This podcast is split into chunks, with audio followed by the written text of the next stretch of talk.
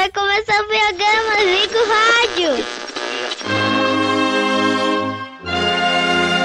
No ar, a voz do Brasil. Em Brasília, são horas.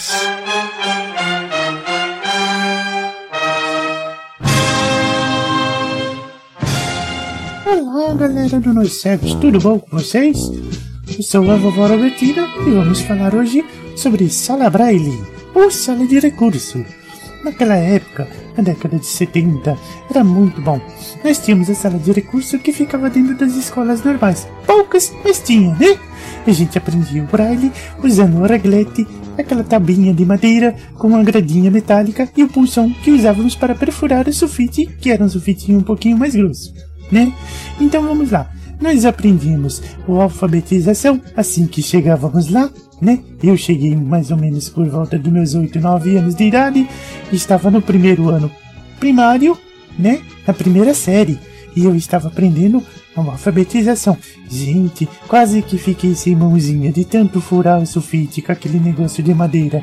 Doía demais, gente. Era muito complicado, né? Aprender os furos do braille do A até o Z e os números, né? De 1 até o 9. Que o zero já voltava.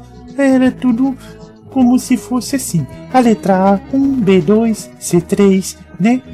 No braille é um pouco diferente do que para vocês que enxergam, né? Aprendíamos muita coisa. Depois de alfabetizado, a gente ia para a sala normal junto com os outros alunos para acompanhar, já ali no segundo ano primário, né? E a gente aprendia é, a matemática, português, estudos sociais, aprendia geografia, né? Os estados brasileiros, as capitais, coisa pouca, né? E em braille, os livros eram muito grandes, assim, uma enciclopédia, para ser bem mais exata, sabe?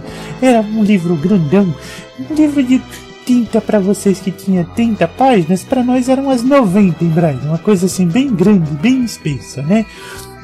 E para carregar tudo isso da sala braille para a sala de aula era aquele negócio, tinha que carregar um, um, volume por vez, porque era muito grande e muito pesado, né? Tinha os amiguinhos que ajudavam a gente lindo, editando tudo que o professor escrevia na lousa para que a gente pudesse acompanhar e ir batendo em braille furando na reglete, né? Quando eu falo batendo em braille é para quem usa máquina, né? Isso é coisa para cego chique, gente. Nós é cego pobre.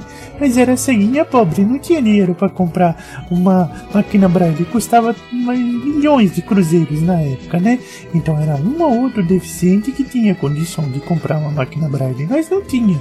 Nós usava reglete e o pulsão e quando não tinha dinheiro para comprar sulfite 40, usava sulfite normal, colocava uma em cima da outra e usava duas folhas para poder conseguir ter uma leitura perfeita no braille, né? A gente lia rápido, aprendia um tempo bom e depois começava a ler o braille para lá e para cá, né? Os professores transcreviam as nossas lições e as provas em tinta para o professor ver e também o professor ele tinha que passar a lição pro professor de braille, escrever em braille pra gente quando não conseguíamos acompanhar a matéria da lousa, né? E as provas também. Isso quando não tinha que fazer chamada oral, gente, porque às vezes o professor de braille se afastava por algum motivo e aí não tinha ninguém, então era chamada oral. A gente era chamado na sala depois que os alunos iam embora, né? E aí ele fazia as perguntas e a gente tinha que responder e ele escrevendo a lápis, né? E depois passava tudo corrigido a caneta. E aí tirava nota boa, nota ruim, dependendo da circunstância, né? A sala braille nunca ficava perto da sala de aula, era sempre no andar acima no andar abaixo.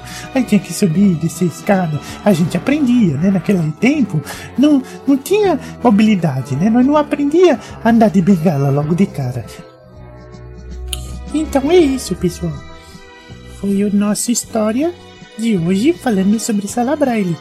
Um abraço, um beijo para todos do canal Nos Cegos Oficial. Tchau!